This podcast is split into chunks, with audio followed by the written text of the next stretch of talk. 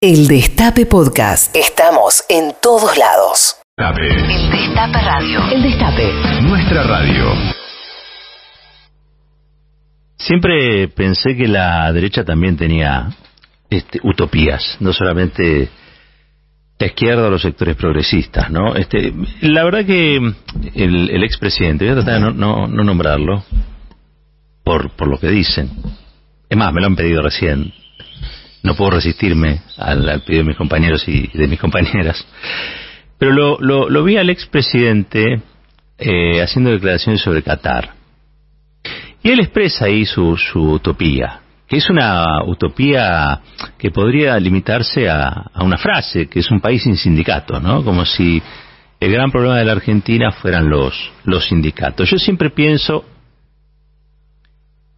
que en la Argentina hay un fenomenal proceso de acumulación de riqueza en un sector.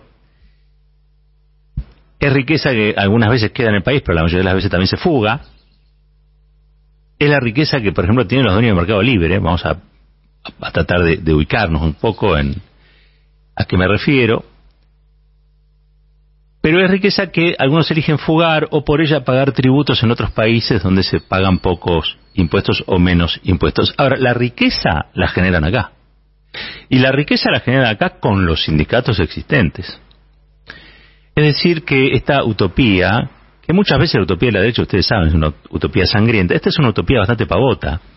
¿Por qué? Y porque, entre otras cosas, los convenios colectivos de trabajo lo que permiten es una articulación virtuosa entre capital y trabajo. Es una mesa de negociación permanente sobre condiciones laborales, no exclusivamente salariales. Lo que pasa es que se se ha resumido a eso, pero es muy virtuosa. Los convenios colectivos de trabajo es la, introducción al, al mundo de las relaciones laborales o entre trabajadores y empresarios de una posibilidad, de una chance en la que este, las empresas ganen dinero y los trabajadores tengan buenos salarios. Si existe o hay una chance para que eso ocurra, bueno, eso lo tiene que garantizar el convenio colectivo de trabajo. Convenio colectivo de trabajo es claramente una obra del peronismo, es claramente una obra de, de, General Perón, y, creo que con los gobiernos kirchneristas también se ha hecho una, no solamente se, se han repuesto las paritarias, sino también se ha trabajado fuertemente en esa articulación, que es una articulación no solamente que genera riqueza para los empresarios, sino también hizo posible unos años atrás, en los años en los que Carlitos Tomada era el, ministerio, el ministro de Trabajo, generar entre 5 y 6 millones de puestos de trabajo formales y con buenos salarios. Lo mismo este, en un punto ocurrió hoy. Es una lástima que no se esté reclamando por el 20% de salario hundido gracias a este expresidente que sueña con un país sin sindicatos como Qatar. Eh, pero lo cierto y concreto es que hoy hay como una hay una posibilidad a veces de batallar un poquito más contra la inflación gracias precisamente a las paritarias. Y decía esto porque este expresidente reivindicaba eh, lo que ocurre en Qatar. Muchos ya saben ¿no? que para la construcción de los estadios en, Qatar, eh, precisamente un país donde no hay este, leyes laborales, donde no hay RT, donde no hay nada, absolutamente ningún tipo de medida protectiva para los trabajadores y las trabajadoras, murieron 6.500 personas ¿no? en la construcción de estos fenomenales eh, e inútiles. Posteriormente van a ser inútiles estadios de fútbol allí en, Qatar. Saben también que Qatar está gobernado por una casta, una verdadera casta, una casta petrolera, eh, y, y ciudadanos de otros países de la región este, han generado un gran conurbano, digamos, lejos de la, de la opulencia que solemos ver en la pantalla, en la que viven sudaneses, en la que viven libaneses, en la que viven un montón de otras nacionalidades que en sus países están muy complicados por la guerra y van ahí a buscar algo del derrame prometido por el neoliberalismo, ¿no? Algo de, de la teoría del derrame. Van a ver si hay, cae alguna, alguna amiga del mantel este, y algunos encuentran la amiga y otros encuentran la muerte. Esta es la realidad. Saben también que Qatar no, no, no, no, podría estar en, sostenerse en un podio de los derechos humanos si no fuera porque esa renta petrolera hace que en vez de ser vistos como como un emirato corrupto, sean vistos como un emirato capaz de armar mundiales de fútbol, ¿no? Es lo que el, dinero produce. Y imagino también que, que esa oligarquía catarí debe ser una oligarquía bastante pro-norteamericana. Suerte que no tuvo el coronel Gaddafi en Libia, ¿no? Donde arrasaron por él, destruyeron Libia, hoy Libia está despedazada, este, entre otras cosas por el, por el petróleo. Eh, lo que ocurre eh, en la cabeza de este expresidente explica mucho de la Argentina también, ¿no? Es, gente que tiene un pensamiento mágico, gente que vive en otra, en otra frecuencia. Eh, alguna vez tendremos que reflexionar sobre por qué la sociedad argentina lo puso como presidente a un tipo que se, terminamos todos padeciendo. Y terminamos padeciendo los trabajadores, pero también terminamos padeciendo los empresarios. Roca, que ahora felicita a Massa, seguramente eh, se debe acordar cuando Macri lo quiso meter preso. Ornequian se debe acordar el día que le allanaron la casa allá en, en Martínez. Digo, no, me parece que eh, también todos somos un poco víctimas de, creer en determinado momento que estos tipos que no podrían ser otra cosa más que motivo de, mofa, terminan resultando presidentes y toman decisiones. Un país sin sindicatos, donde la gente este, pueda ser asesinada, donde las mujeres puedan ser destratadas, eh, eso es el modelo Qatar y ese es el modelo que quiere este expresidente para la Argentina. Pero lo peor es que no la quiere solamente su presidente. Hay muchos de sus seguidores que quieren lo mismo. Horacio Rodríguez Larreta está parado en la misma vereda. Estará parado bajo un arbolito y el otro no. Esa es la gran diferencia, pero está parado en la misma vereda. Así que hay que tener muchísimo cuidado, porque estas ideas estúpidas son las que generan después tragedias. Las ideas estúpidas de gente estúpida son las que generan estas tragedias. Y, estoy utilizando a propósito el término simplemente para, para que abran el oído, porque muchos se preguntaban si Macri era la derecha, uy, lo nombré, bueno, si era la derecha democrática.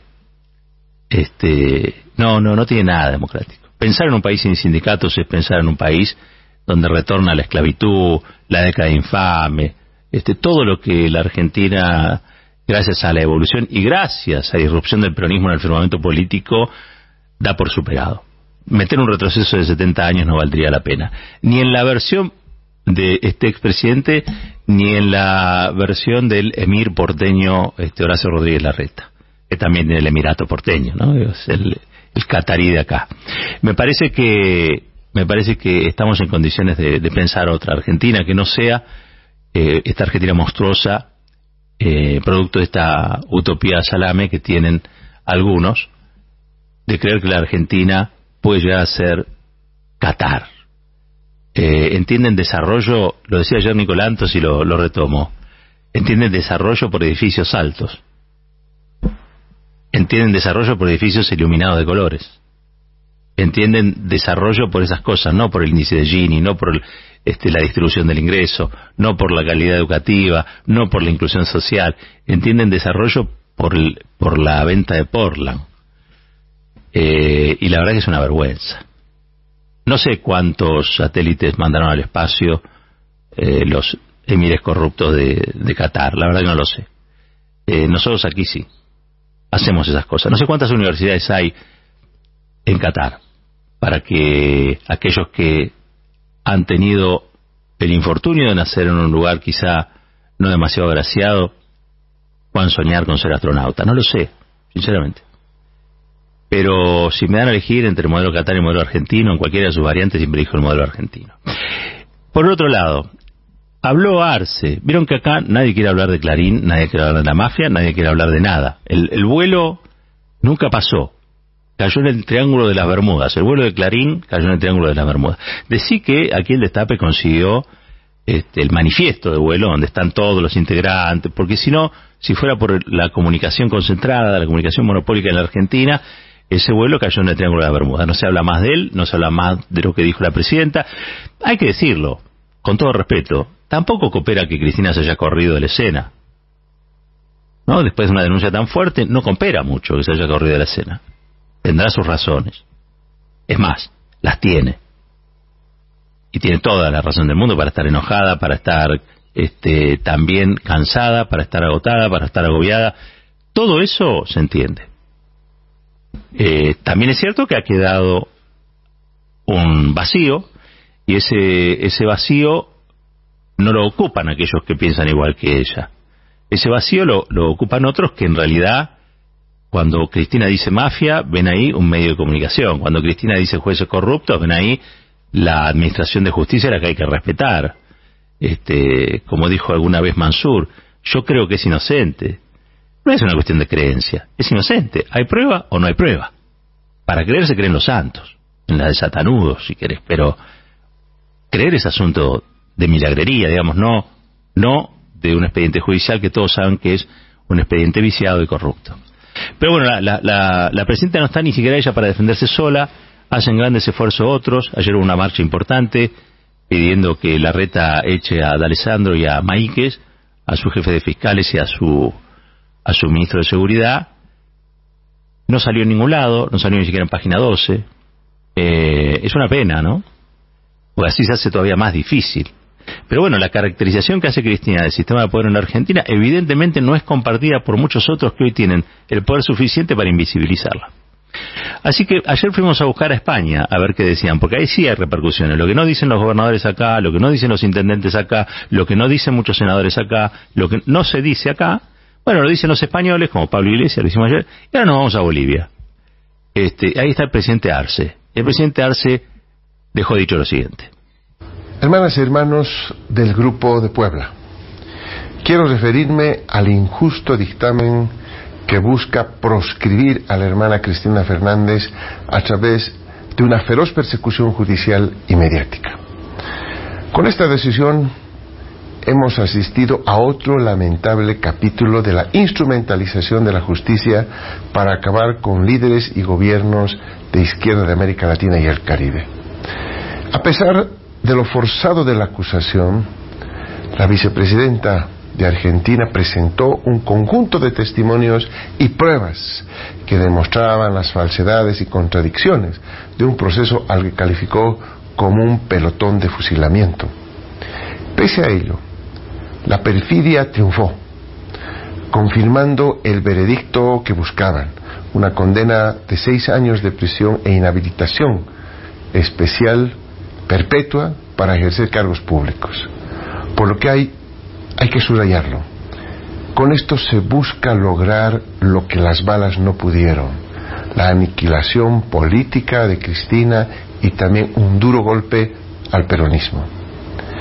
Este nuevo lawfare pretende no solo mutilar derechos políticos de una autoridad electa por el pueblo argentino, sino derechos de los pueblos respecto a la elección de sus gobernantes y al derecho de elegir el rumbo de un país. Y por lo tanto mutilan también la democracia, cuando no es servir a los intereses de pequeños grupos articulados a grandes poderes económicos internos y externos que no cesan en su afán de controlarnos doblegarnos, silenciarnos y también saquearnos. Es decir, que lo que no consiguen en las urnas pretenden conseguir con golpes de Estado en sus formas tradicionales y no tradicionales de ejecución. Para los que lo están escuchando, bueno, este, qué, lindo que suena, ¿no? Este, alguien que, que mira la realidad de frente y no, no la mira de costado o no, no o la elude a los que pudieron verlo, porque también lo pasamos por, por YouTube, estaba hablando el presidente de la hermana República de Bolivia, el Estado Plurinacional Boliviano, con la bandera originaria, con este, la bandera eh, de, Bolivia atrás, mirando la cámara, y yo me preguntaba, ¿hay algún gobernador que tenga un canal público acá y que pueda decir esto, no sé, a los sanjuaninos, a los cordobeses, a los santafesinos, que se haya plantado así como se plantó el presidente de Bolivia y describió tan bien descrito lo que sucede en la Argentina. ¿Hay algún gobernador que se la juegue, que lo pueda hacer? Sí, imagino que yo, este, Kisilov lo puede hacer, pero digo del resto del país. ¿Hay alguno? Porque hay algún intendente que haya convocado este, a, no sé, al Consejo Deliberante para explicarles la situación grave que está viviendo la Argentina, que vamos camino a un escenario electoral con proscripciones como no ocurría en Argentina hace muchísimos años. ¿Están enterados los intendentes que quisieron matar a la vicepresidenta? Los gobernadores. Ojo, no, estoy diciendo que no estén enterados en el sentido de. No, no. Enterados para accionar, quiero decir, ¿no? Porque un vaso de agua, ¿sí? Una cábala y un comunicado de prensa no se le niega a nadie. Hasta te podría agregar, y un tuit no se le niega a nadie. Pero estoy diciendo, ¿son conscientes los representantes políticos, institucionales, de lo que Cristina padece y de lo que padece la democracia argentina con ella? ¿Es necesario que Pablo Iglesias de España nos venga a decir las cosas, que venga Arce de Bolivia a decirnos las cosas que acá nadie se atreve a decir y que todos omiten y eluden porque nadie se va a enojar porque no se publican las noticias? Digo, no, no tienen jefe de prensa que llamen a estos lugares donde no le publican las notas eh, que, que producen. Porque si haces una marcha en la capital y después no lográs que te la saquen ni los medios compañeros, la verdad es una complicación. Es una complicación. Y ahí entiendo el cansancio de Cristina, yo entiendo todo, ¿no?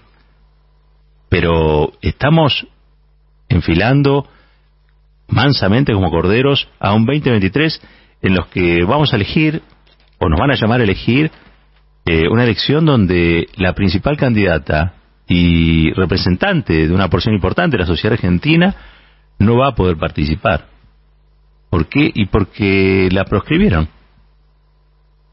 Y ella decide renunciar para no complicar al partido que a su vez le da la espalda. O no que le da la espalda, que le hace comunicados de prensa. Le pueden hacer 20.000 comunicados de prensa. La realidad no va a cambiar por eso.